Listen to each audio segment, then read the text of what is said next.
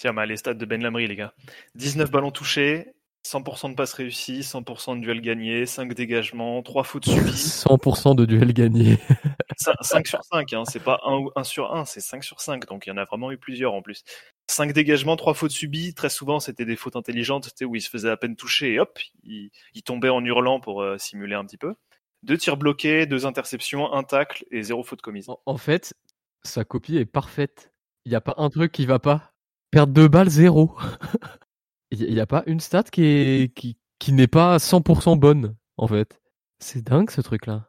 C'est un profil qu'on avait pu depuis très très longtemps dans une charnière à Lyon, un profil comme ça vraiment guerrier, défenseur, euh, dur sur l'homme. euh. C'est censé être Marcelo, le, le, ce profil-là justement, mais en fait Marcelo euh, est pas assez rapide ou pas assez dynamique, on va dire, ou pas assez mobile plutôt. Ben Lamry a l'air un peu plus euh, feu follet et c'est ultra agréable.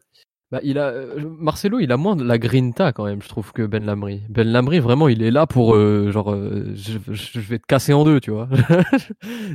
Le gars sur le terrain, tu vois, c'est dans les notes FM, c'est le mec en mental, il a tout max, mais en technique, il, il pêche un peu. Mais du coup, c'est ça reste un très bon joueur. Quoi. Ben Lamry, c'est le joueur qui est menaçant d'agressivité, alors que Marcelo, c'est le mec qui est agressif à tel point qu'il se prend un rouge, tu vois. Il y a une différence un petit peu de, de perception entre les deux.